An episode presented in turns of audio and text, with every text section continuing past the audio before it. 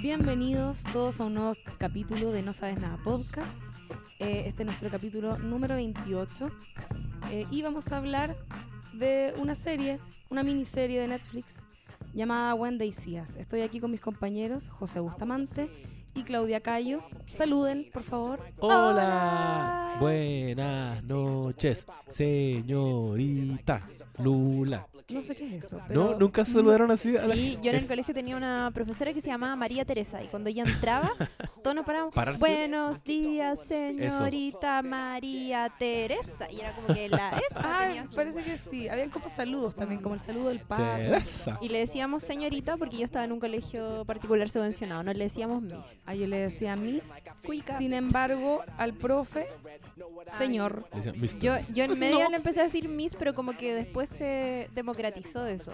Como que después en media, en mi época, todo el mundo le decía miss. Yo nunca le dije mis a nadie. Ah, ¿qué pasa? Cuando Particular subvencionado con Tía y tío. Y después Miss y señor. Sí, y ahora yo siempre profesor, nunca pasa el tío. Señor a los profesores. ¿Señor? No sé por qué. Es como gringo eso. Señor Robinson. Señor. ¿Me puede Ahora ya decir- entré en la duda. Bueno, en fin. Habíamos hecho una pequeña intro que había durado como 30 segundos. Ahora intenté elaborar un poco más y aquí estamos. Hablando de los profes de la infancia. Estuvo, estuvo bueno, salió tema ahora. Eh, salió tema. Estamos, quiero también decir que José, no sé si dan cuenta, pero está con una sexy voice. ¿Quién?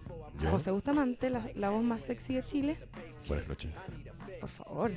Alto nivel. vamos a hablar de Alto nivel de See Us. Eres como el profesor de la casa de papel. Una vez se dijo eso en este podcast. Sí, sí, ¿te parece? Se dijo eso en este podcast. Bueno.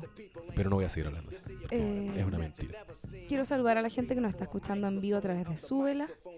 Eh, y para los que nos van a escuchar después en modo podcast por Spotify o cualquier otra plataforma en la que estemos arriba.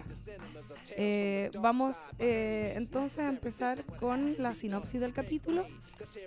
Chiri, por favor, los honores. Cuéntanos de qué se trata See Us. La sinopsis de See Us es presentada por. No tenemos auspicio todavía. Ya, pues sáquense. No. Sáquense Inserte aquí su marca. Oye, hablaríamos caleta de ustedes. La mitad del capítulo. Sobre todo si es comida o algo que nos brinde Sí. dinero. Pasando el dato.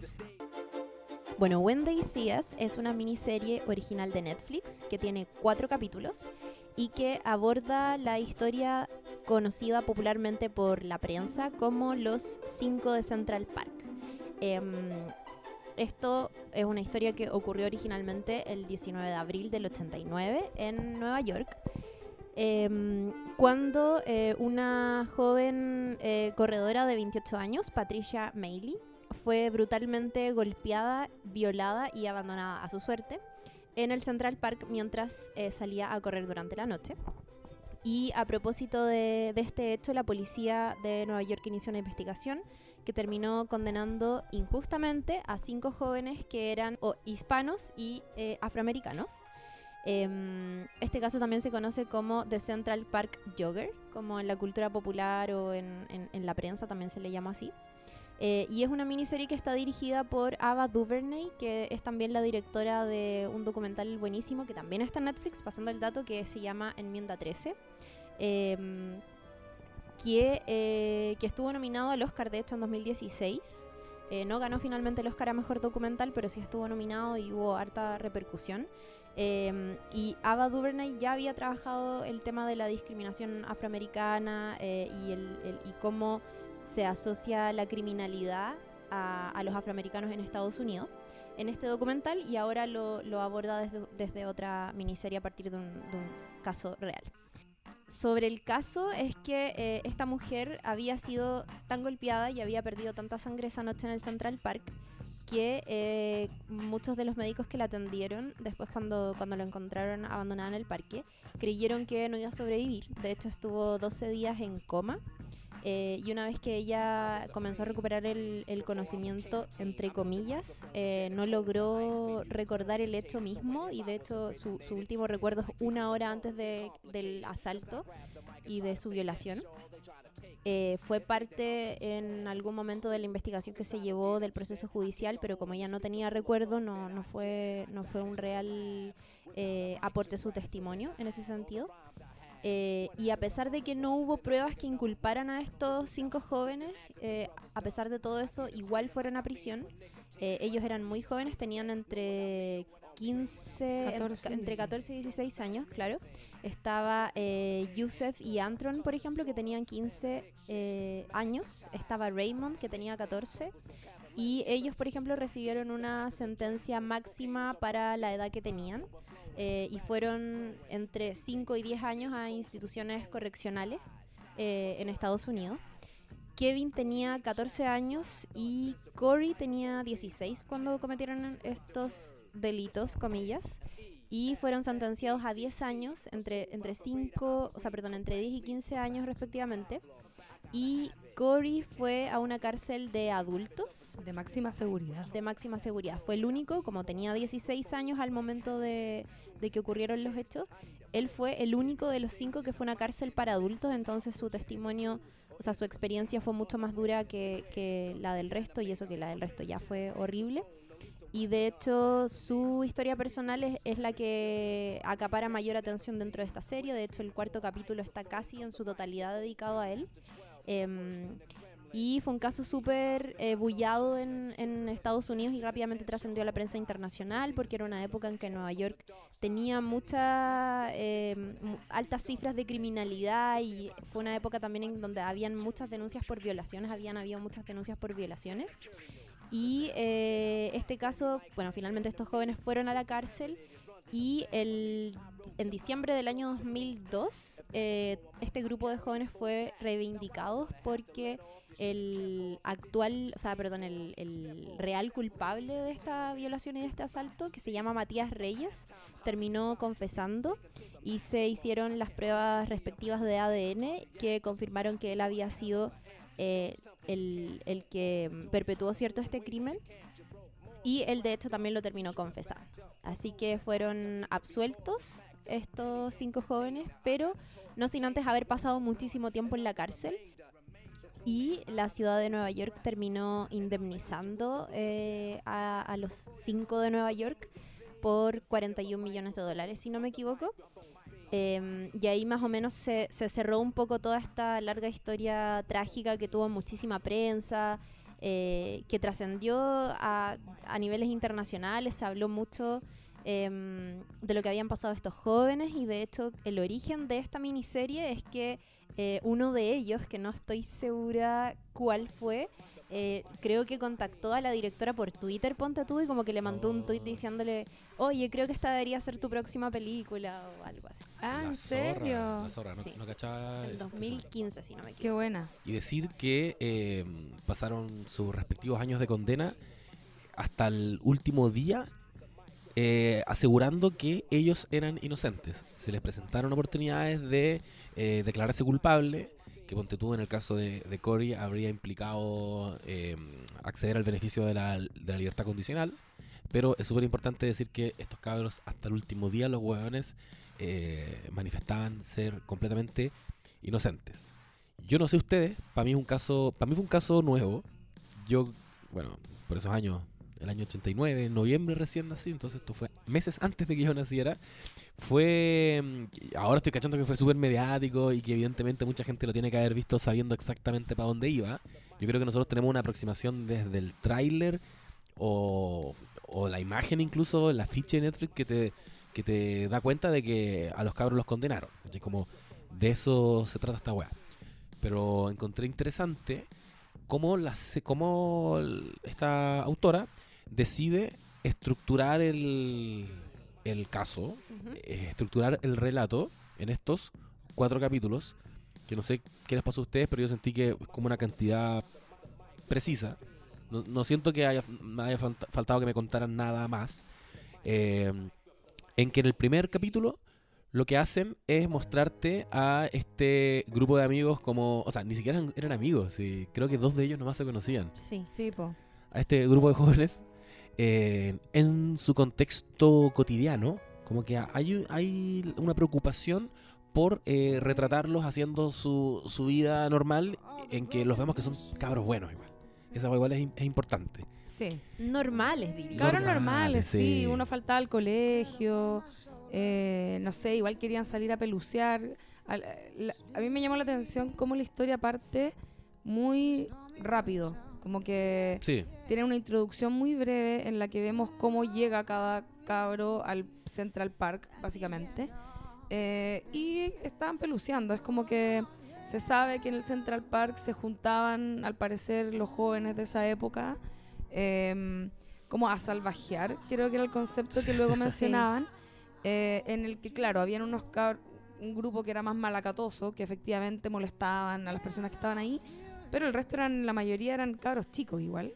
Eh, y se entiende que había un componente de raza eh, al momento de eh, como ver esta acti- estas actividades nocturnas como Claro. algo eh, pro- como derechamente deli- delictual, cuando no era necesariamente así. En el caso de Raymond, por ejemplo, te lo muestran que el cabro cuidaba de su mamá enferma, que tocaba, no sé, po, la trompeta, lo que te dice que era un chico disciplinado, que llega solo al parque, podría no haber ido, ¿cachai? Llega como por curiosidad y a lo mejor querer juntarse con los chicos más grandes eh, y termina, no sé, pues siendo agredido y metido también dentro del saco de estos supuestos agresores. El racismo, obviamente, desde la policía de Nueva York eh, se deja en evidencia al tiro con, con eh, cómo agarran a, est- a- a los cabros que pueden, ¿no es cierto? sí. Eh, y los llevan como a esta especie de detención en, la, en, en- en el, ¿cómo se llama? El centro de policía. como en, En la estación de policía. Sí. claro, como en la comisaría. Claro, la comisaría. Y, y lo dejan detenido. Es- es- hay un abuso, obviamente, ahí como pasando a llevar derechos humanos y un montón de cosas, sobre todo derechos del niño, eh, porque los tienen un buen rato eh, sin dormir, sin alimentarse, sin poder ir al baño, y en esas condiciones los terminan haciendo eh, declarar, o sea, los presionan para hacer declaraciones eh, que hacen eh, siendo presionados eh, y con, con muchas mentiras entre medio, como Sí. diciéndoles que si ellos dicen lo que quieren escuchar los policías, pueden irse a sus casas eh, y se aprovechan de la ignorancia tanto de ellos como de su familia. Claro, eso es como eh, concentra casi más de la mitad del, capítulo 1, ver eh, que son víctimas de estos como apremios ilegítimos, eh, derechamente son torturados, los confunden, los hacen, los engañan, como decís tú, los hacen culparse entre ellos, vemos que no hay, no hay adultos al lado, eh, no tienen contacto con la familia, no hay ningún abogado presente, les hacen firmar cualquier weá. Y eh, llegando al, punto de confesar weas que no hicieron. Pero claro, pues el capítulo 1 de alguna manera se centra, eh, se centra en esto, en, en verlos antes de que ocurriera este episodio, y cómo la policía eh, orquesta un caso que no existe, eh, encabezados por la Linda Furstein, que al descubrirse que había mm, que aparece dos personas, dos transeúntes encuentran el, cuerpo de esta mujer que había sido brutalmente agredida y violada. Eh, coincidentemente tenemos a todo este grupo de pandilleros metidos en la comisaría, queremos resolver el caso rápido y la vemos a ella que da la instrucción. Es como, averigüen quién estuvo esta noche en Central Park y... Porque obviamente esta weá fue un delito de negros. Como que no se da muchas vueltas. Y hay otra, no sé si es fiscal también, como una colega de ella que de alguna manera trata de hacerla entrar en razón. eh, es un poquito más razonable, pero la otra, la fiscal no la pesca. Después ella también va a tener un rol importante más avanzada la serie. Eso vemos en el capítulo 1 que ya parte siendo pero brutal. Especialmente esto que comentamos, como las, la secuencia en que estos cabros son derechamente torturados y la impotencia de ellos y de la familia de enfrentarse a este monstruo que, que representa en este minuto la, la institución de los Pacos, en que incluso el papá de uno de ellos, que es interpretado, para mí es Omar Little, de The Wire, Ah, ya. él llega a conversar con uno de los cabros y le dice como, mira, vos tenéis que hacer lo que te digan los pacos, porque estamos cagados. Contra ellos no tenemos nada que hacer. ¿Quién era él? ¿Cuál era el, El, el hijo el era Antron personaje? McCrae. Ah, ya, ya, Antron. Que él Este igual... es el papá de Antron. Era el papá de Antron. No, pero Antron de alguna manera igual se resiste y le trata de explicar al papá como, no, no pienso confesar una weá que tenéis que hacerlo. tenéis que hacerlo, estáis cagados. Y, me- y ya yo como que me empezó como a humedecer un poquito los ojos porque encontré terrible eh, ver representado el terror, en el fondo, de ser negro en Estados Unidos en los años 80 y tener que decirle esa weá a tu hijo. Lo, lo que ocurre ahí al final es como. Por eso yo hablaba también de, de cómo eh, se aprovechan de la ignorancia también de esta gente. Claro. Como que no, obviamente no es cualquier grupo de personas los que toman detenidos para eh, luego inculparlos, sino que eh, es gente eh, más pobre, con una educación más precaria, ¿cachai? Eh, y en el caso, por ejemplo, de eh, el papá de Anton McRae, que lo interpreta Michael Kenneth Williams, que Qué es grande. Omar Little en The Wire, eh, a él en algún momento eh, uno de los pacos lo presiona eh, y le, le hace una, una pregunta muy maldita, que es como, oye, tú te llevas cinco años trabajando en tal empresa. Mm. Oye, una buena empresa esa, tenés buenos beneficios y todo. Ellos sabrán que tú tienes un pasado eh, de haber estado detenido en la cárcel. Y eh, el tipo se caga de susto. O sea, eh, ¿cómo, cómo estos hueones presionan a estas personas eh, para asumir las culpas es a través de este tipo de cosas, que es recordarles, siento de alguna manera, como, weón, eh, eres negro, estuviste en la cana, ahora tenía un hijo que posiblemente cometió un delito, o sea, por favor, haz lo que te estamos diciendo o vamos a llamar a tu pega y vamos a hacer que te echen, básicamente. Entonces hay gente que está como defendiendo con uñas, ¿cachai? Em, la poca estabilidad eh, que tienen eh, hasta ese momento en sus vidas.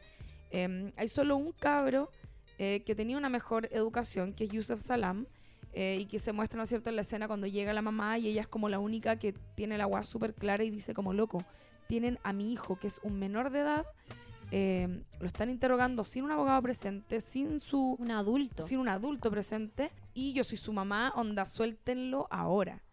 Y es como el único que se salva un poco por, momentáneamente, eh, gracias a que ella, no sé bien a qué se dedica la mamá, pero se nota que tiene más herramientas. Pero todo el resto son familias de esfuerzo, eh, la, la familia, no sé, pues, de los latinos, ¿cachai? De, ahí el papá interpretado por John Leguizamo. a muy mal traer John Leguizamo en esta serie, pero lo queremos igual. Eh, donde también terminan firmando una declaración falsa los mismos padres, ¿cachai? En el caso eh, de el que tiene la hermana, que no me acuerdo su nombre, eh, Kevin. Kevin, que también la hermana como que también cacha que algo malo, algo está como extraño y que no tienen que firmar, pero los presionan a tal punto que terminan todos firmando una declaración falsa que luego son parte de las pruebas que sostienen en- durante el juicio que termina por condenarlo.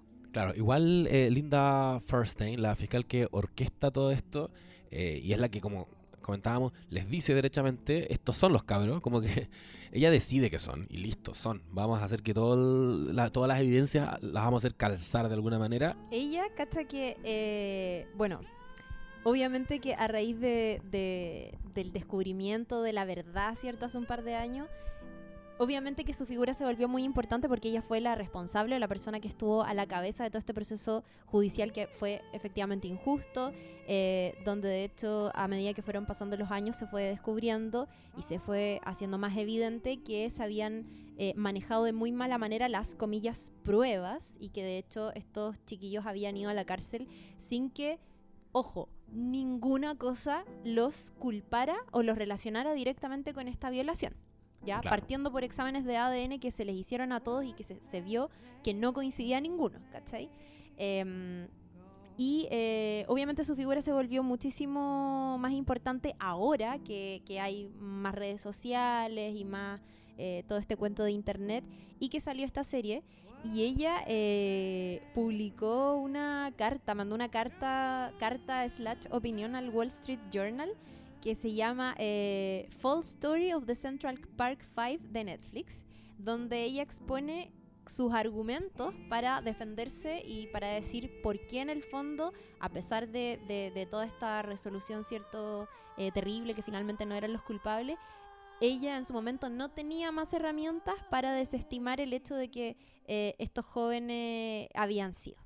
Claro. ¿ya? Es como que no Y- asume su prejuicio igual. no asume su prejuicio y al contrario, lo- yo, yo sentí al menos por el artículo, si es que pueden, los que quieran pueden buscarlo, que ella eh, se defiende, defiende su decisión, defiende el hecho de como, de hecho en una parte del artículo ella dice como, ya, estos jóvenes no cometieron eh, el crimen, no, no, no violaron a, a esta, a esta chica, pero sí estaban haciendo destrozos y sí estaban provocando alboroto y, y- y- y acosando cierto a transeúntes, a gente que estaba en bicicleta, entonces no son totalmente inocentes.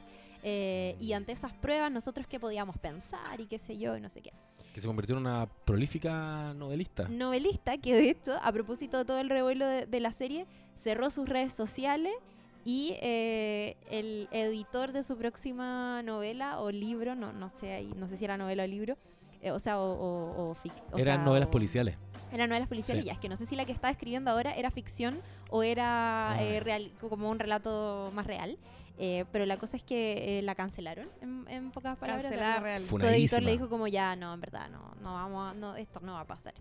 Em, pero pero para que veáis lo- la repercusión que todavía tiene. Y otra repercusión importante que, que me parece que eh, es algo no menor, que es que eh, la serie decide poner a, a Donald Trump en el centro de, toda esta discusión, haciendo el link de que cuando todo este caso estaba eh, sucediendo y estaban en pleno eh, proceso de, de tomar a los responsables y de iniciar un juicio para finalmente encarcelar ¿cierto? a quienes resultaran eh, culpables, Donald Trump pagó demasiada plata a eh, algunos medios para eh, poner cierto una, una propaganda a favor de la pena de muerte, como volver a instalar la pena de muerte Basándose en este caso. basándose en este caso y basándose en el hecho de que cuando, cuando estos jóvenes ya estaban en la palestra pública, ¿cachai? Y él diciendo como la pena de muerte tiene que volver, no podemos transar con estos crímenes, bla, bla, bla, bla. Estaban en pleno juicio y tú podías ir leer una página entera de Donald Trump justificando que tenía Claro, que... y no solamente leerlo, sino que también lo llamaban a él como, como figura relevante, ¿cierto?, de, del empresariado y como figura pública, lo llamaban a programas de televisión a hablar sobre la pena de muerte. ¿Por qué debería restituirse la pena de muerte en Estados Unidos? Y el viejo iba y como que hablaba y exponía sus argumentos. Y, y de hecho eso también sale en la serie, creo que, no me acuerdo, Lo menciona, Sí. sale un par de veces. Sal- Es que fue muy importante en su momento el apoyo que Claro. daba Donald Trump a como a, a culpar a estos cabros y a instaurar, volver a instaurar la, la- la pena de muerte en, en el estado de Nueva York. Eh, todo esto, a todo esto está ocurriendo eh, en un clima en Estados Unidos donde obviamente siempre hu- hubo mucha violencia contra los afroamericanos. Sie- desde siempre, obviamente, estos hueones festinaban con, con todas las injusticias que se cometían eh, y hay casos que datan para atrás también de, no sé, puedo estar, eh, no me acuerdo cómo se llama el, el chico que murió, pero hubo un chico que lo lincharon, por ejemplo, hace muchos, muchos años, esto fue antes de haber sido como en la década del 60, 70, no sé, que también lo lincharon eh, porque supuestamente había piropeado o había acosado a una mujer blanca que luego reconoció que eh, había sido falso. ¿Cachai? Entonces, que en, en ese caso fue bien eh, conocido también porque la mamá decidió que eh, el funeral fuera, el velorio, fuera con eh, el ataúd abierto para que la gente pudiese ver cómo habían dejado a su hijo. ¿Cachai? Había, una- había un ambiente de violencia muy alto ya como para la época, porque obviamente está entrando en los años 90, como que hay otra noción, ¿no es cierto?, de derechos humanos y un montón de cosas. Eh, y de hecho, un par de años después van a ocurrir los LA Riots, don- a raíz de la golpiza también a Rodney King, que es como un. eh, fue un, un- hombre afroamericano al que golpearon eh, cuatro policías blancos y que lo, lo, lo absolvieron de todos los cargos cuando hicieron mierda a un tipo.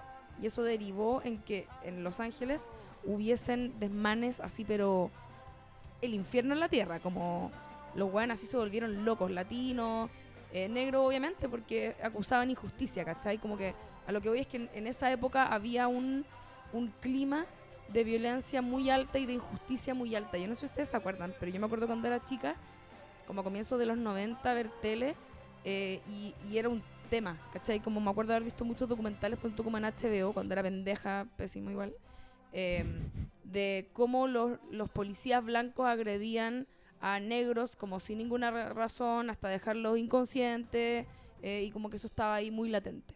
Por esas, por esas fechas también fue el juicio a O.J. Simpson. O.J. Simpson, que también tiene una tremenda, tremenda, tremenda serie que la pueden ver en Netflix, que es eh, American Crime Story. Y que la defensa de O.J. Simpson, oh, que me cuesta, O.J. O.J.. Simpson, eh, se basó, agar- agarró eh, la tensión racial como una forma de decir que lo estaban culpando justamente eh, por ser negro. Claro. A mí me pasa que siento que eh, See Us dialoga demasiado y me parece que es hasta una continuación del trabajo que había hecho eh, Ava DuVernay en Enmienda 13. Que, que de verdad es un documental buenísimo. Está en Netflix. Yo lo, lo- lo voy a volver a recomendar porque eh, está re bueno. Eh, la, ¿De qué- enmien- la ¿De qué enmien- trata más o menos? la enmienda 13 es eh, esta enmienda que abolió la esclavitud en Estados Unidos eh, y que fue adoptada en 1865 y que te cuenta cómo se fue em, construyendo el tema de la criminalidad en la población hacia la población afroamericana en Estados Unidos y cómo eh, a partir de cosas tan mínimas como por ejemplo una película que se llama eh, El nacimiento de una nación que, que es básicamente mostrar supremacía blanca y enaltecer a, incluso al Ku Klux Klan, em, empieza a construirse toda una narrativa y, una idea de que eh, la población afroamericana es la criminal en Estados Unidos y cómo incluso el sistema económico eh, se ha aprovechado de eso para hacer que eh, a la hora de resolver ciertos casos o de, o de hacer justicia, ese sentimiento de justicia esté acompañado de condenar, ¿cierto?, a la población afroamericana. Como que ellos Claro. están mucho más, em, van, corren con ventaja a la hora de, de- de irse a la cárcel por prejuicios, por un montón de cosas. Palpico. sea, de no existe la justicia para ellos. todo lo que Claro. todo lo que existe ponte tú eh, no sé po eh, la guerra contra las drogas de Estados Unidos y todas esas Todo cosas eso. es como los guanes lo que hicieron básicamente fue abolir la esclavitud y encontrar una nueva forma de esclavitud que es meterlos a todos en cana y hacerlos trabajar gratis ¿cachai? o por centavos no sé si se- en, en uno de los capítulos Mm. se, se notaba era como mostraban así como un paneo no es cierto a, a- a cuando estaban en el día de visitas eh, y todos los reclusos eran negros, ¿cachai?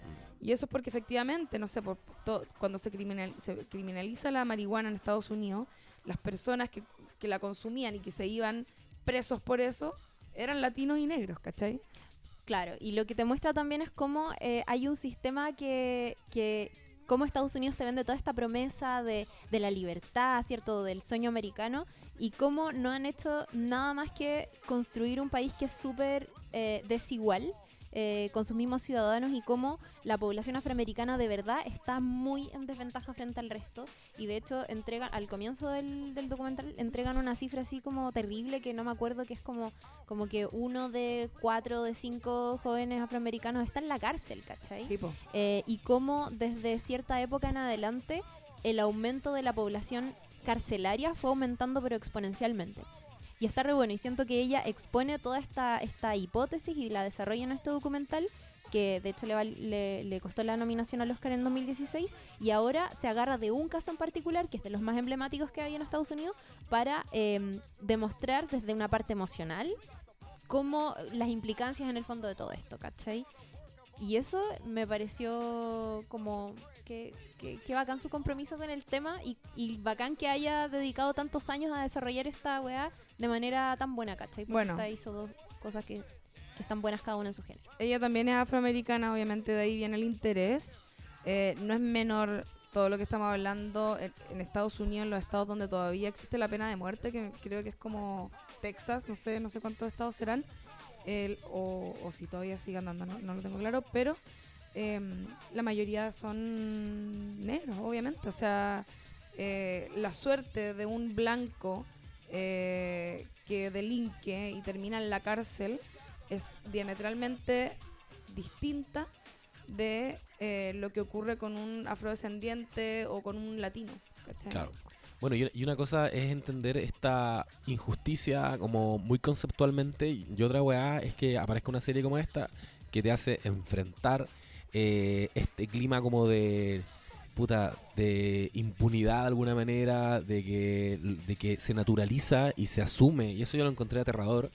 De alguna manera uno ve en, en esta escena donde a los cabros básicamente los están torturando, uno ve que igual hay una sensación de que así es, weá. Es ¿cachai? así. Y puta, hay, hay que, hay que bancársela. Y, y encuentro especialmente heavy eh, constatar que si el sistema así lo quiere, va a esforzarse por meterlos presos. Y va a articular todo un caso que no existe y pico. Y sabemos que los cabros son inocentes, pero los vamos a meter presos igual.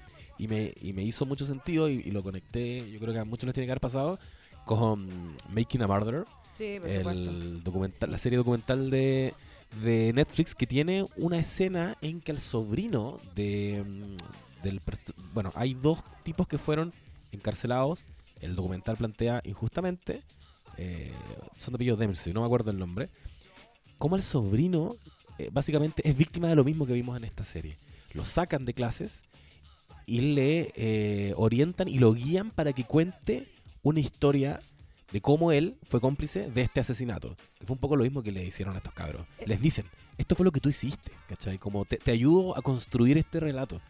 Firma aquí. Es que ese tipo de, de tácticas eh, se han ocupado desde siempre.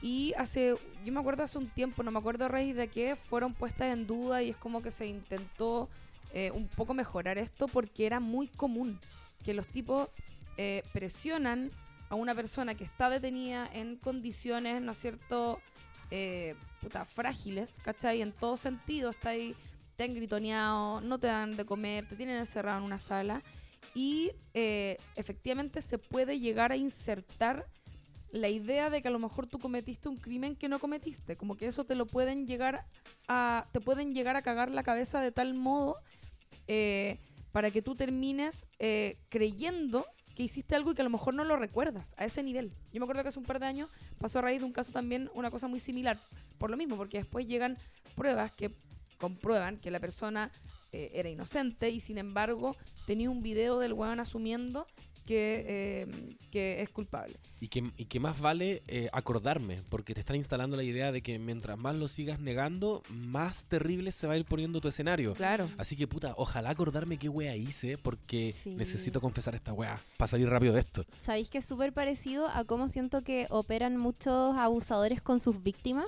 Como de, de hacer un, un juego mental y de convencer de que no, este abuso nunca existió, esto lo soñaste, o, o sobre todo en víctimas que son niños, ¿cachai? Como de 14 o, o 15 años, como era el caso de ellos. A mí me recordó muchísimo lo que pasó con, o sea, el, ver este caso en See Us, con eh, un caso que ocurrió en Chile que fue muy parecido, que de hecho yo me atrevo a decir que la única diferencia es que ocurrió acá y que no fueron cinco, sino que fueron tres, que ocurrió de hecho en junio de ese mismo año en Talca. Eh, yo viví muchos años en Talca, nací en el 90, pero, pero este caso que sucedió en el 89 siguió durante los años siguientes eh, teniendo mucha repercusión, porque en junio de ese año eh, violaron, o sea, no- se supone que, bueno, al fin, el otro día estuve eh, escuchando un podcast y decían que mm, parece que no, no habían violado a, la víctima, a María Soledad, eh, pero la asesinaron brutalmente y abandonaron su cuerpo. ¿Fue la que cortaron? Sí, Ya. Sí, y ella tenía 17 años y este caso se conoce popularmente como el caso del puente de la Calchona de Talca. Eh, y esto ocurre en junio del 89, que era, eh, era un contexto también, todo se reduce a contextos, así como en Estados Unidos estaba sucediendo todo este, este tema racial. Acá en Talca, eh, o sea, perdón, acá en Chile sucedía que el plebiscito ya había ocurrido.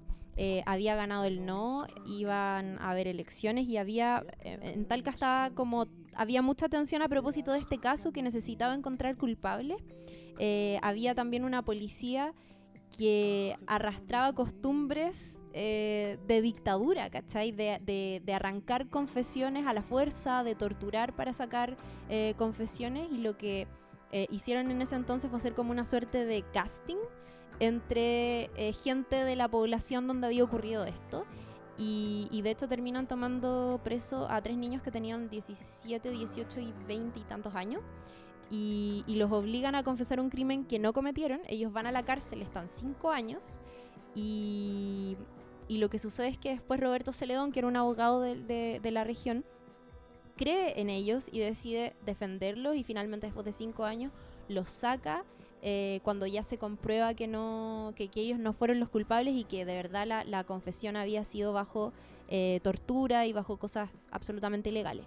Ahora, la diferencia es que en ese caso nunca se encontró un culpable y de hecho hasta el día de hoy no hay nadie que esté cumpliendo condena por ese, por ese homicidio.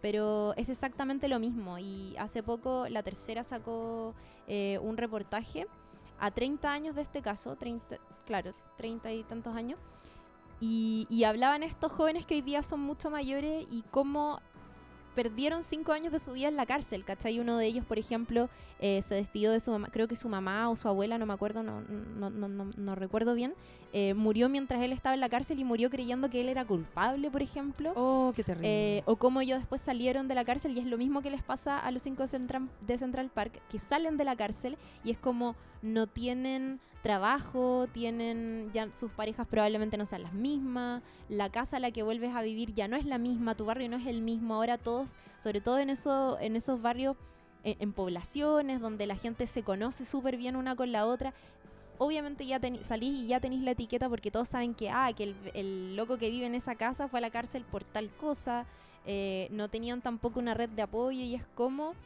eh, les cagáis la vida, ¿cachai? Les cagáis la vida y uno de ellos de hecho dice que los buscaron solamente porque eran pobres, po.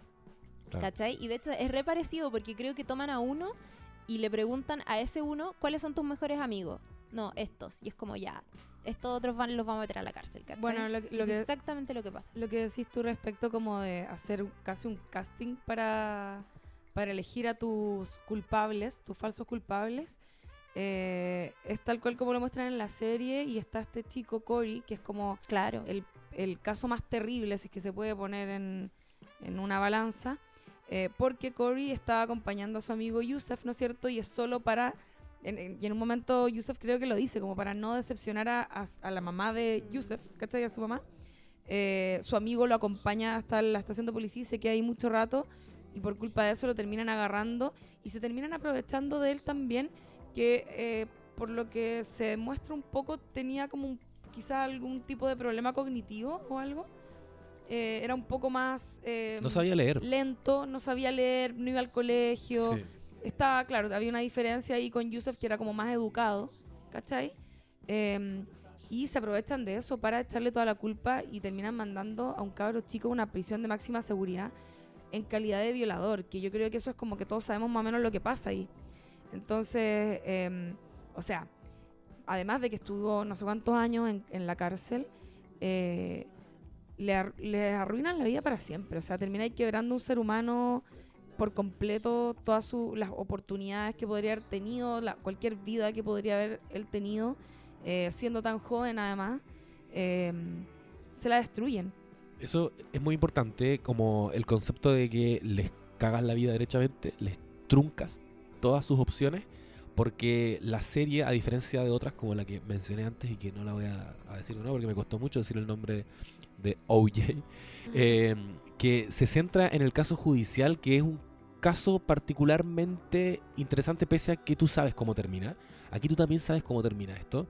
O sea, me imagino que todos cachan cómo termina. Yo no, yo no lo tenía tan claro.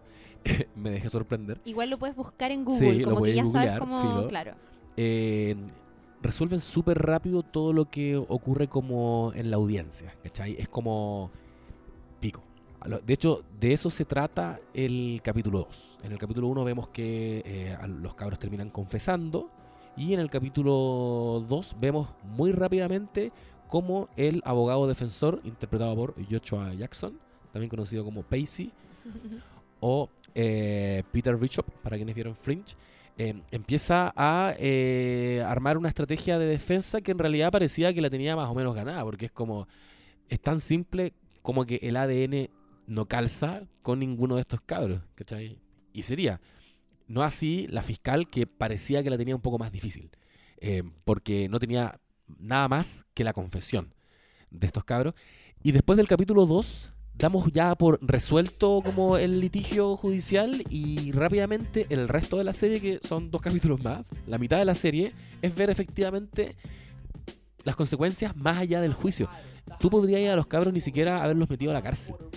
Pero ya, como los medios fueron tan irrespetuosos, los hueones dieron sus nombres, pusieron sus fotos en todos lados, igual les cagáis la vida, ¿cachai? Igual ellos van a tener que lidiar con un estigma para siempre. Y se destruyen las familias, o sea, eh, habían eh, un par de, cabros en los que su familia se destruyeron completamente, a uno el papá se le va de la casa porque no puede como entre soportar la culpa y a la vez tener que lidiar con que tiene a su hijo en la cárcel y que por ejemplo su mujer, que eso es algo que también se mostraba mucho, como las mamás eh, cargan con todo esto. Mamás que son mujeres afroamericanas, eh, que viven en la, pro- en la pobreza, que son de poblaciones, que no tienen ningún beneficio, que les queda la cárcel lejos para poder visitar al hijo, ¿cachai? Como todas esas precariedades eh, que rondan a, una familia en la que, siendo culpable o no, ¿cachai? Pero tener un hijo en la cárcel debe ser una weá terrible, ¿cachai? Y obviamente, más encima, eh, teniendo eso como base, un, un, un juicio totalmente injusto, eh, destruye vidas más allá de solo el que se va preso. En el episodio 3 salen de la cárcel, cumplen su condena, se pega como un salto temporal eh, después de que terminan de cumplir su condena cuatro, ¿no? Cuatro de los Sí. de los acusados y eh, se reservan a Corey para el capítulo final. Que es de hecho un capítulo más largo. Sí, hora, hora y media. Es terrible. terrible. Bueno, y el capítulo 3, que era el, el que tú mencionabas recién, aborda también el tema de la reinserción social y laboral, Claro. que sabemos que es la gran deuda de la mayoría de los países del mundo, eh, salvo obviamente los más desarrollados y bacanes. eh, el tema de, de cómo la gente que va a la cárcel, hombres y mujeres, una vez que cumplen su condena, tienen prácticamente nulas posibilidades de, de- de trabajar, ¿cachai? De, no sé, remediar eh, cosas y remediar sus vidas en caso de que efectivamente hayan sido culpables. De hecho, eh, a uno de ellos como que medio que echa la, la talla, que es como, mira, no puedes trabajar con niños porque estás condenado por abuso sexual. Eh, no puedes trabajar con, con él, por ejemplo, porque él también está condenado. Entonces, si te pillan trabajando con él, vaya a volver a prisión. Y era una mencionan así una cantidad de limitantes horrible que, que si bien en algunos casos está justificado, o sea, se entiende que un eh, abusador no pueda trabajar con niños, pero habían muchas otras que de verdad hacen muy difícil que estas personas se puedan reinsertar en lo laboral, sobre todo, que es lo que les va a traer eh, cierto plata, sobre todo en Estados Unidos, donde eso es tan necesario para estudiar, para tener salud, para un montón de cosas. Y, mm, y cómo, cierto, uno de ellos decide vender droga para tener su plata y poder Pobrecito. pagar, no sé, un lugar donde vivir, porque más encima su vida, han pasado tantos años que llega a la casa de su papá y su papá tiene una esposa nueva que más encima lo detesta porque cree que efectivamente es violador. Que pareciera que es la única actriz latina que existe Que tiene en Estados Netflix. Unidos. Por La favor, pongan otra. Yo estoy segura que hay más. Netflix Igual la tiene full contratada para todas sus Sí. series donde necesitan una latina. Sí, realmente. Oye, pero qué rico escuchar actores y actrices eh, latinos hablar en español. Puta, Sí. yo en Leguizamo hablando español y ¿O estaba no? vuelta loca. Oh, en su acento, pero de real, de real. Me así. encanta. Sí, sí. Bueno, es, es interesante también cómo eh, al ver esta serie eh, uno empieza a cuestionar también cómo funcionan eh, las cárceles y el sistema penitenciario en general. eh, teniendo en cuenta que nosotros en Chile tenemos una visión bastante parecida a la que tienen los gringos y que yo siempre la ejemplifico cuando alguien dice como ojalá te pudres en la cárcel como que la cárcel funciona como un castigo, ¿cachai? No Sí. funciona como un lugar para rehabilitarte a diferencia de países como por ejemplo, no sé, Noruega, ¿cachai? Donde a mí- yo me, me acordé del documental este que hay en Netflix De de Michael Michael, Moore. que se llama Where to Invade Next, eh, en el que eh, Michael Moore hace una cosa muy inteligente. Yo siempre fui muy fanática de, de Michael, eh, aunque ya quizás pasó un poco la vieja con él, pero en su momento él era este weón que hacía documentales cuestionando muchas de las costumbres que tienen en su país, como por ejemplo la venta, pero así ya a destajo de armas sin mayor cuestionamiento a quienes las adquieren. eh, basado obviamente su primer documental o el, o el más importante en, en la matanza de Columbine. Eh, y en este documental, Where to Invade Next, él lo que hace es decir, ok, nosotros como Estados Unidos invadimos todos los países, ¿no es cierto? Para robarles petróleo, para cagarnos de distintas formas países pobres. Eh, quizás deberíamos invadir, pero robarnos cosas buenas, ¿no es cierto? Entonces visita un país donde eh, analiza el sistema educativo que tienen y cómo eh, funciona muy bien, no sé, en el caso de, no me acuerdo, creo que era Francia, después otros cómo manejan las vacaciones o ciertos derechos laborales. Y en el caso de Noruega lo ponen como ejemplo para hablar del sistema penitenciario y de cómo ahí se lleva como rehabilitación. Entonces, eh, hay un la, la pena máxima son como 21 años, que por ejemplo uno de los tipos que estaba con esa condena era el que mató a estos chicos en la isla, ¿se acuerdan? en Oslo. sí. en Oslo. Y, em, y habla con los, con los papás o con el papá de una de las víctimas y le... y, como que Michael Moore le trata todo el rato de decir como, oye, pero si lo encontré en la calle, ¿no te darían ganas de sacarle la chucha y matarlo? Y el papá del, del cabro fallecido, ¿no es cierto?, asesinado por este hombre, eh, pareciera tener una convicción eh, eh, por cómo llevan este tema en su país, que es como, no, esta persona se tiene que rehabilitar, tenía un problema, ¿cachai? Yo no me voy a vengar, eso a mí no me va a hacer bien, ¿cachai? Y es, una búsqueda por tratar de vivir en armonía que es envidiable. Y, y creo que eso eventualmente es algo que tiene que ponerse sobre la mesa. O sea, la gente, sobre todo en, en, las cárceles de, eh, de máxima seguridad, como en la que termina Cory, viven eh, tal nivel de experiencias degradantes al interior de la cárcel de parte tanto de los otros reclusos como eh, de los gendarmes eh, y se ven en la necesidad de, no sé, pues, asociarse y, as- y armar pandillas y un montón de cosas que da la sensación de que terminan saliendo eh, más eh, más cagados y más delincuentes que cuando entraron, ¿cachai? Es casi como que el sistema los convence de que son delincuentes, por lo tanto yo me he visto el delincuente que soy si me, me hicieron, y de hecho la serie igual lo aborda un poco, me convirtieron en esto, ¿cachai? Claro. Eh, oye, gran referencia te sacaste co- con ese documental. Me acuerdo que hay una escena en que él visita una cárcel que supuestamente también es de máxima seguridad y está como en la cocina. No, no, no, ese, no- ese no era de máxima, ese era más piola. Ah, eran unos que vivían, era como The Real World. Pero igual era, igual era, Eh, sí, era como un resort la wea. eh, reclusos. No hay hacinamiento. Nada, No, po. po. De hecho, la de máxima seguridad es la del tipo que asesinó del, del loquito que se pitió a los niños en esa isla.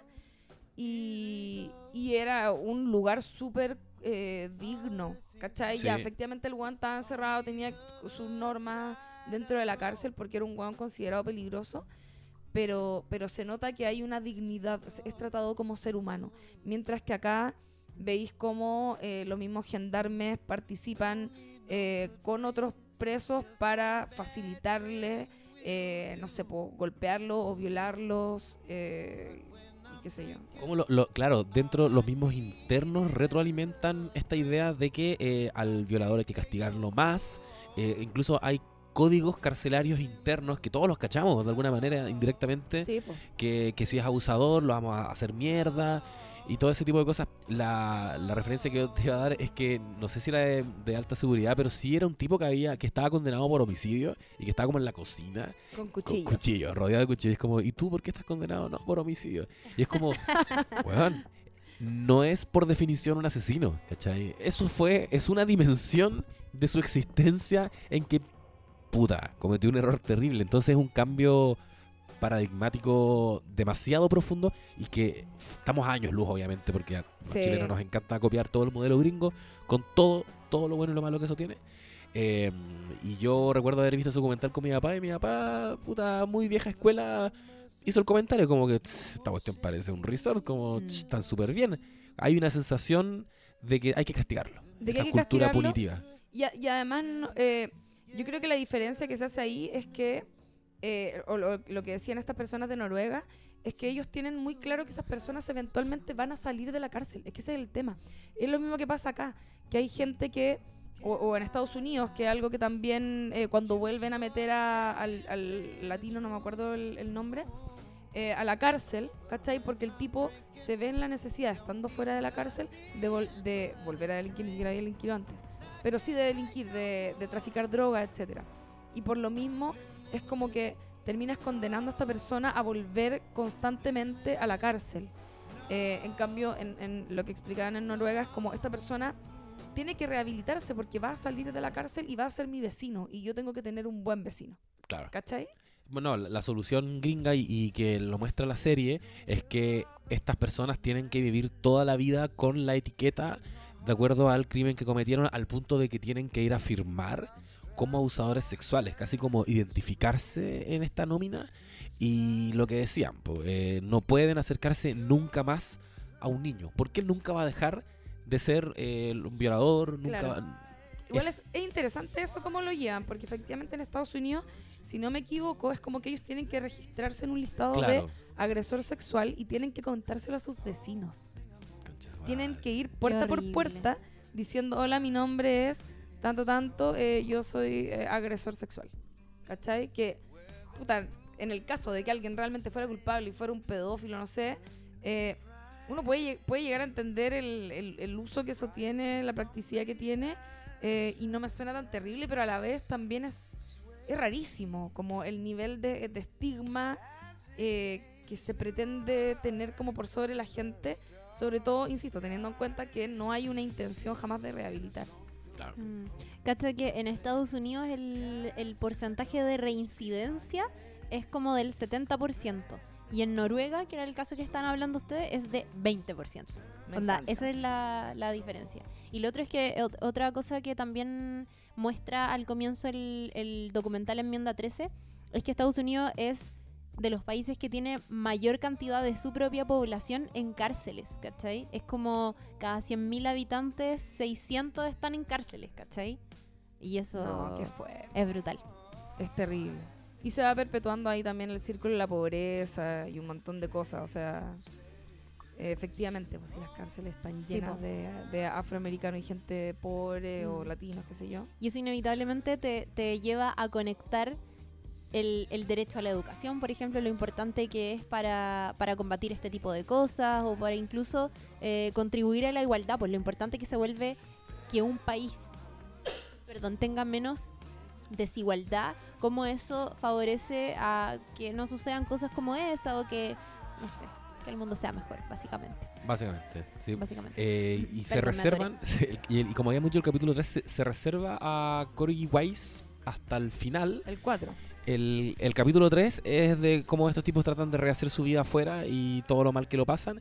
Y el capítulo 4 es eh, Corey Wise cumpliendo su condena y como lo comentábamos, se vuelve un poquito, un poquito un, un suplicio de ver.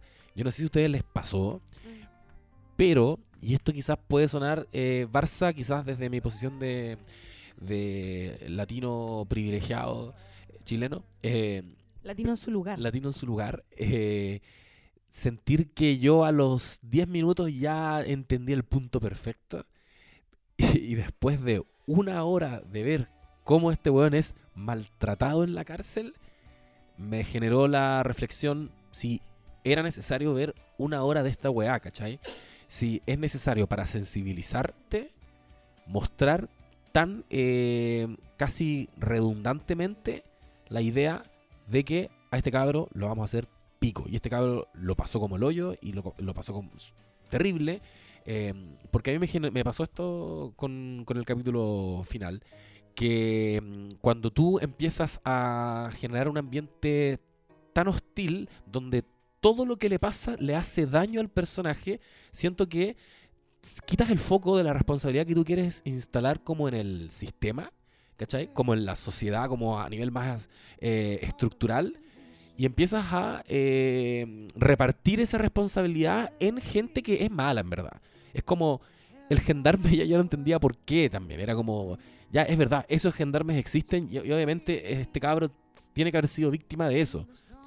Pero hay una escena en que él rechaza la libertad condicional porque él, hay que decir que varias veces tiene la opción de optar a esto, pero él sigue diciendo que él no cometió el crimen, le están pidiendo que, eh, que confiese algo que no hizo, hasta el final se mantiene firme, y en una escena él vuelve como a su celda y, y- el gendarme lo agarra y como que lo mete y le cierra la puerta y le dice, "Ja, ja, ja, te vas a quedar con nosotros. Y ahí yo dije, ya está bien, entiendo la hostilidad del lugar donde está y lo mal que lo está pasando, pero ya no entiendo por qué este weón lo está haciendo. Este gendarme, ¿cachai? Es como, porque tiene como la semilla del mal. Es como, no, ¿qué wea hay ahí? yo creo que hay- yo creo que eh, a ver, estoy súper de acuerdo con lo que decís de que se quita como la responsabilidad de los verdaderos culpables de esto, pero no olvidemos que es un sistema que va para abajo chorreando también y donde sí se, repal- se reparten varias culpas, ¿cachai? Entonces, para mí tiene que ver con eso, es como mostrar la experiencia que vivió Cory, que es una persona real que tuvo que vivir años y años y años. No sé cuántos años estuvo en cárcel, más de 10, Sí. Viviendo todas las 15. experiencias Ah, todos No. los días de su vida, Sí. ¿cachai? Mm. Entonces, em, creo que cuando te muestran, por ejemplo, a los, a los gendarmes siendo como lo trataban algunos, porque hay uno que obviamente le agarra como un poco de cariño, que es este actor que igual a ese otro actor. eh, em, lo que se está tratando de contar es cómo la violencia se recibe eh, no solo del sistema y como de las personas con las que no se ven, ¿cachai? Porque él no está todo el rato en contacto con la, con la fiscal. Ella como que decide algo y, de- y- y se desliga, y, o sea, o, o presiona para que algo ocurra y se desliga. Y luego la violencia la empiezan a cometer todas las otras personas que participan de ese sistema, incluyendo los gendarmes, incluyendo los otros reclu- reclusos, incluyendo la familia, ¿cachai? A Cory lo dejan tirado, su mamá lo deja tirado mucho rato, y, y creo que para efectos dramáticos por lo menos, cómo se muestra esa soledad que él está viviendo, que decide vivir en, o sea, decide permanecer en aislamiento, no hablando con nadie, no mirando otra cara humana, no viendo, eh, no sé, como gente comer en tu casa, no sé, como cosas que son tan humanas, ¿cachai? Em, eso te, te carga de del mínimamente, porque es una weá que jamás vamos a lograr i- imaginar y menos dimen- dimensionar de qué es lo que se siente para una persona estar en esas condiciones, sabiendo que además eres inocente. El tipo en algún momento ya empieza a perder la cordura y, y hay unos momentos bien bonitos. Yo encontré ese capítulo de cuando él trata como de transformar, por ejemplo, su realidad y, la- y las, la- las circunstancias en las que ocurrieron las cosas para salir de ese espacio, como para salir de la cárcel. Eh, se imagina qué hubiese pasado si él se hubiese quedado con la polola, ¿cachai? Y es, ay, weón, No, esa ese momento es así, pero Desolador. desolador. Que la dejó te- comiendo pollo sola. la dejó por- comiendo pollo. Puta la weá. Y es como, no, me quedo contigo, me quedo contigo. Y es como, puta, gran, gran momento igual ese muy bonito. Eh, mi corazón se parte así en mil pedazos pensando en lo que tuvo que vivir ese pobre cabro, weón. Qué ¿Sabes en maldad qué, más grande qué de la me fui humanidad, tu especialmente, madre. me fui especialmente a la mierda? ¿Lloraron? Yo no, Yo pero tampoco. estuve, tuve mucha impotencia, quedé con depresión todo el día. De hecho, les mandé un mensaje a ustedes como los odio un poco porque me hicieron ver esto, Sí. porque quedé mal real, onda real. Como Da- todo el día, no se me pasó nunca. Mucha frustración. Y, y yo creo que si no lloré, estuve pero al borde en, en esta escena en que eh, lo llaman, creo que porque se murió su Hermana. Su hermana. Sí. Le, le cuentan eso y Era es- como her- hermano. No, era hermana trans. Sí. Sí, era hermana trans. Un personaje que está definido desde el primer capítulo como un que está muy preocupado por el resto. Esa, esa es como Sí. su personalidad. En el fondo, cae en esto solo por querer acompañar al amigo Mm. y es el que peor lo pasa. lo pasa y cuando está cumpliendo la condena, lo que más quiere es que alguien le mande una cartita, que alguien le mande saludos, porque empieza a cachar que el resto no está ni ahí con él. Y esto es lo que cuando el weón estalla y se pone a gritar, eh, no le importa una mierda a nadie, no le importa una mierda a nadie, está este gendarme que lo agarra y lo trata de contener. Es darse cuenta de eso, tú. Efectivamente, no le importa una mierda a nadie, al sistema, Oye, a las mamás de los amigos y hasta cierto punto, hasta cierto punto te están insinuando que a su mamá, porque Sí, su mamá como que lo cambia por Dios, es como es que, la- es que tiene que ver con lo que hablábamos antes. Estos cabros están en un círculo de pobreza terrible. Es, es un hecho que la- cuando las cárceles quedan lejos, no toda la gente puede pegarse el pique. De hecho, algo que en el primer capítulo, cuando, cuando yo le Guisamo, es como, Juan, tengo que volver a la pega, porque si no voy a la pega me van a echar. ¿Cachai? No puedo quedarme acompañando a mi hijo, que lo tienen detenido justamente, porque si no voy a la pega me van a echar. ¿Cachai? O sea, es terrible, weón. Es terrible la weá. Y me, y me da mucha pena lo que estoy diciendo porque pienso en cuánta gente se ve en esa situación de estar completamente solos en este tipo de situaciones y no solo que haber- habiendo sido encarcelado injustamente. O sea, no sé, pues nosotros tenemos acá el caso cuando se quemó la cárcel y supimos que se murió un chico que está detenido, un, un hombre que está detenido por vender CDs pirata. Que es como, también es poner un poco sobre la balanza, porque es como decir, ah, filo, que se hayan muerto los homicidas, está todo bien, mientras que el tipo del CD pirata no, pero es como, es como, te- eso te, te- te enrostra de una manera más explícita eh, que nadie merece en realidad estar en esas condiciones. Es verdad. Oye, el personaje de Cory Weiss, yo sé por qué tú querías hablar del casting un poco. Eh, es el único que está hecho por el mismo actor, tanto siendo de niño como de, de adulto. y está interpretado por Jarrell Jerome, Jerome, no sé, Jerome, no sé. Jerome. Jerome. Jerome. Jarrell y- Jerome.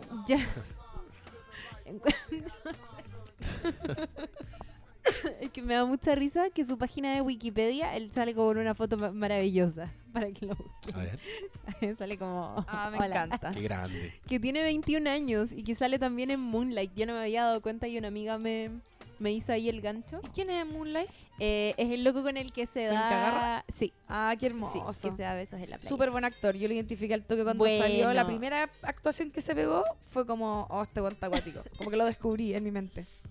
Y está de hecho nominado eh, a los Emmy de este año por eh, actor en serie corta, en, en miniserie. Está terrible, terrible bien su Sí. interpretación. Muy bien. Oye, me interesó también mucho este momento en que él está viendo tele y, y ocurre el atentado a las Torres Gemelas, Sí. año 2001, porque lo que te instalan ahí es que ese es el momento en que él acepta la idea de que el exterior puede ser incluso más hostil que, que el interior de la cárcel. Como que ahí, de hecho, cambia un poco su, su estadía. El weón como que acepta que ya no va a salir de la cárcel porque no voy a reconocer este crimen.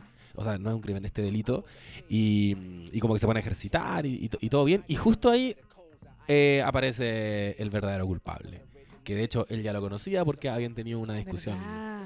dentro de la cárcel. Es heavy, es heavy todo lo que se da con, con respecto a eso, porque eh, también es un tema cómo estas personas, eh, lo- la- los ex convictos en el fondo, no funcionan fuera de la cárcel. ¿Cachai? Es como esta película de Shawshank Re- Redemption, no sé cómo se llama en español, Sueños de Libertad, Sueños de libertad. eh, donde, donde pasa esa situación, que es como, lleváis tantos años en la cárcel que salí y obviamente tu- toda tu rutina de vida eh, tiene que ver con esa vida que llevaste ahí dentro. ¿Cachai? Y después, lo- lo- el- en el caso de, creo que era Antron, no sé cuál era, el que lo veía entrenando después en la casa cuando está con su mamá. ¿Cachai? Y es como, obvio, pues si su rutina es la misma de la cárcel, el weón no conoce otra cosa. lo metieron en la cárcel cuando era un cabro chico. Por supuesto que toda su estructura de personalidad incluso se terminó definiendo eh, desde ese lugar. Sí. ¿Cachai? Desde, no sé, po, de- eh, bloquear ciertos problemas. Hay un montón de cosas emocionales que ahí no se terminan de tratar, pero podría haber calado, o sea, podrían haber escarbado incluso más profundo. ¿Cachai? Es verdad. Y otra cosa con respecto al casting, dato curioso, es que el personaje de Linda Fairstein, que está, que lo hace eh, Feli- Felicity Hoffman, Hoffman Actrizas. eh, sí, que es muy bacán, pero que fue recientemente condenada eh, por, no sé si cacharon ese caso. ¿Felicity eh, Sí, por ese caso que como varias personalidades habían eh, pagado a una especie de institución benéfica para que los ayudara a que sus hijos entraran a, la uni- a universidades prestigiosas, ah, que incluso había un chileno involucrado y todo. Bueno, ella fue una de las culpables, según comunicado, así como muy llorón diciendo lo hice, mi hija no sabía nada, me arrepiento sobre todo porque sé que hay familias que están eh, haciendo todo lo posible para que sus hijos vayan a la universidad y no sé qué. Y fue, se declaró culpable y eh, tuvo que pagar y todo por esta denuncia. el, el casting, Dato ahí. sí, yo Porque quería... más encima fue como en mayo y la serie salió onda dos semanas después. Sí. como- La- la- el casting de la serie está, está buenazo, los actores, los jóvenes están súper buenos. Eh, no sé si Dark influyó demasiado en mi mente, pero me hubiese gustado que se parecieran más a los personajes cuando grandes. Eh, bueno, habíamos dicho que está John Leguizamo, gran actor latino, me encanta. Eh, está Omar Little de The Wire. Y eh, bueno, Felicity Huffman es una tremenda actriz. Ella protagonizó una película que se llama Transamérica, que salió antes de su época, claramente. Muy buena. Es muy buena. Es muy buena. Pero con los años me ha dado ¿Envejeció un mal? poco. No, no, no, pero Ay. me ha dado un poco de rabia que esa mujer trans en verdad no sea una mujer trans. ah, ya, sí, Como verdad. que, pero sí. Sí, pero gran película. No la vi. Eh, y eh, bueno, me da risa que sale esta mujer, la Vera Farmiga de, del conjuro, con un pelo muy gracioso. Eh, y, weón, Famke Janssen, ¿se dieron cuenta? ¿La conocen? La actriz de esta buena es como de X-Men, Famke Janssen. Oh, Jean Oye, Grey. pero es que su cara era otra, weón. A mí esa weá me perturba mucho, sobre todo siendo actrices. Perdona, ¿y a quién interpretan? Es en, en X-Men. No, no, en la serie. Ah, es la que, la que termina como que toma el caso al final. Oh, Que, la que le muestra los libros a la Sí, mina y le sí. dice, mira, bueno, vos estás haciendo esto, mientras habían cabros chicos que perdieron toda su, su juventud por tu culpa. Yo quedé para adentrísimo. Em, ¿Sabéis qué? Estoy súper confundida con los nombres. Creo que de hecho en algún momento de este podcast dije un nombre mal. Pero para que... pero dije mismo. como Kevin y en verdad me refería a Antron, por Ah, ya. ejemplo. Bueno, Bueno, en fin, muy, muy bueno el casting de la serie encontré. Ah, yo quería mencionar una cosita, o, o no, no sé si a ustedes les hizo un poco de ruido o qué pasa con esto. Que uno de los temas centrales de esta historia es cómo lo que, lo que ocurre es que eh, la gente, al parecer en esa época, se alarma tanto por el asesinato y violación, o sea, bueno, perdón, no asesinato, por la violación y brutal golpiza a una mujer blanca y a raíz de eso condenan a jóvenes negros inocentes. Sí. Y es como que es, es como que se ponen cosas en la balanza, ¿o no? Es como que se relativiza un poco como era una mujer, no me caché como, ah, porque es una mujer blanca y cuica, ¿cachai? sí. Como que hay un, hay un, hay un temita ahí. Yo siento que como que a mí me fue como una piedrita extraña que no, no supe cómo como pisarla, ¿cachai? Para poder seguir viendo la serie tranquilamente. ¿Pero sentís que eso lo propone la serie o que eso pasó en la realidad? Porque yo siento que eso sucede todo el tiempo en la realidad, po. Es la, es la realidad y, y tiene que ver también, eh, obviamente, o sea, estáis, estáis contando esta historia en el 2019, pues, ¿cachai? Entonces, obviamente, por ejemplo, el personaje que hace Felicity Huffman, el de la fiscal, es como que ella es la que menciona constantemente, siendo que es la mujer que está equivocada y que nosotras odiamos, Ujú. es la que está todo el rato diciendo, eh, hicieron pico a una mujer, Sí. la violaron, la Sí, botaron sí. como basura, tiene que haber un culpable, como que ese discurso, ese, esa, ese punto de vista eh, está puesto en el personaje malo, ¿cachai? No, no, estoy, no tengo una resolución respecto a lo que estoy diciendo. Ah, ya sí te Solo digo que que, a mí era una weá que como que no lograba, era como unas tillas, ¿cachai? Como que me dolía un poco que como que porque era una mujer blanca, era como, ah, es porque es una mujer blanca. Sí. Que esto es totalmente cierto. En Estados Unidos, Mm. obviamente, hubiese sido una mujer negra, el caso hubiese sido otro. Lo hubiesen inventado una historia de drogas o algo, ¿cachai? Obvio. Sí, es medio, comillas, polémico o como medio incómodo. De hecho, nosotros estábamos viendo la serie y fue como, ah, ven, estas feminazis que quieren culpar las violaciones y terminar, ¿cachai? Como, Sí. pero... Pero bueno, no sé, Es que se ella de hecho se dedicaba como al departamento de, de violencia y delitos sexuales. Claro. Ah. Entonces era como, sí, era su pega. Pero eh, yo creo que históricamente siempre, y sobre todo en Estados Unidos, eso se sabe. O sea, la justicia para los blancos, obvio que en cierta medida hay justicia. Y, y si hubiese sido una mujer negra, probablemente no hubiese corrido la misma suerte y el interés de la policía no hubiese sido tal, Totalmente. porque existen las diferencias de ciudadanos. Hay ciudadanos de primera y segunda clase y sabemos perfectamente cuáles son los de primera, ¿cachai? Es como lo que pasó acá con Fernanda Maciel. Que es Por como ejemplo. una mujer, o sea, de verdad se instaló en las mentes de las personas comunes y corrientes. Y, y lo digo porque lo hablé con mi mamá y no me cabía duda de que se iba a hacer su observación al respecto porque ve matinales, ¿cachai? Que es como decir, eh, oye, mira, mataron a esta mujer, qué terrible. Oye, pero igual dicen que era media, estaba media acuática. Igual era como Sí, buena para las drogas. Y es como, ¿qué importa esa weá, cachai? Solo porque es una mujer de, eh, no sé, no, no no sé en realidad cuál es la situación eh, socioeconómica de, de Fernanda Maciel, pero era una mujer de clase media o clase media baja, ¿cachai? Sí, yo en relación a lo que tú comentabas, la- lo que me pasó fue que, que siendo un caso que se cuenta solo, porque el caso está a la zorra y uno podría preguntarse por qué no hubo antes una serie, por, por, por qué no habíamos visto mucho al respecto, es justamente porque, por un lado, tiene que ser una mujer, yo creo, la que, la que se hace cargo de trabajar esto, porque estáis metiéndote en un terreno delicado, especialmente el año 2019. Acá se cruzan reivindicaciones raciales con reivindicaciones de género, con reivindicaciones de clase. Y por lo mismo tienes que tomar la postura, quizá, de lo que a mí me hizo ruido, que es de hacer tan gráfica la violencia contra estos cabros negros y, y no mostrar tanto cómo agredieron a esta mujer, porque lo había que relativizarlo un poco, ¿cachai? Sí. Es como ni siquiera conocerla. No sabemos. Es una silueta que va corriendo por el parque y de repente est- está tirada y, luego no la vemos más. Sí, pues es verdad. no de hecho, No- ese, no- ese punto de vista se, se abstienen de mostrarlo. Solo Sí. la vemos cuando está en el juicio y que están Mm. todos impactados porque la chica apenas puede caminar. De hecho, bueno, en la descripción como del ataque eh, había sido sodomizada, como que, o sea, uno se puede llegar a imaginar el nivel de daño, ¿cachai? Que puede haber tenido ella. Es heavy igual.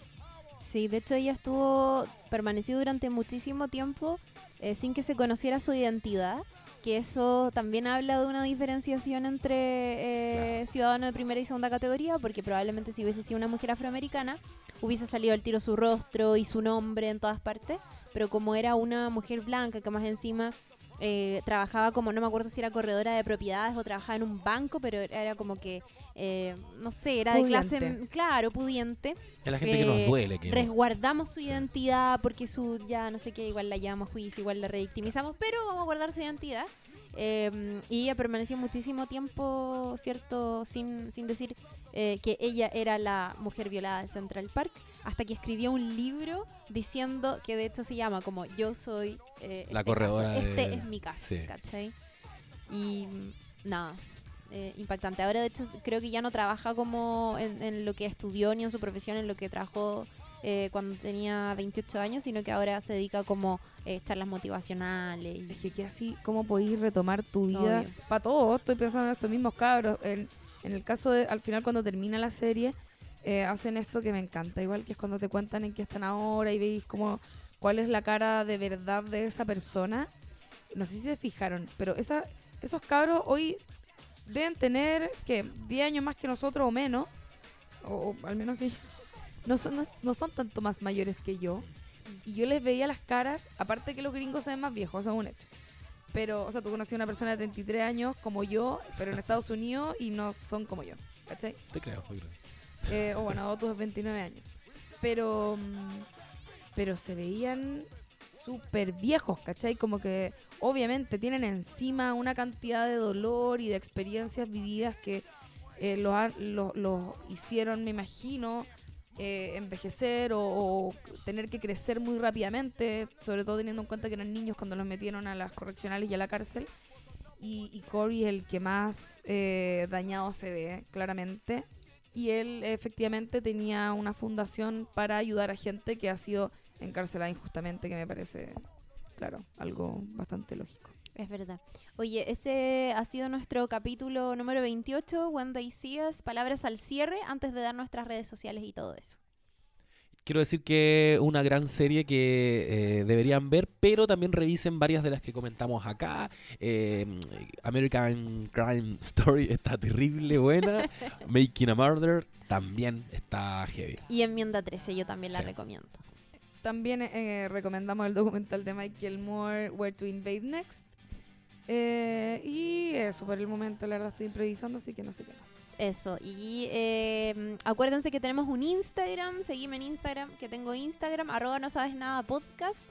Y si es que escucharon este capítulo o cualquier otro y les ha gustado, pues vayan y eh, recomiéndenselo a sus amigos, a su pololo, a su pinche, a su saliente, etcétera, etcétera. Oye, y cualquier imprecisión o datito ahí que pueda haber estado erróneo, eh, es bastante tarde y lo pueden dejar ahí en sus comentarios.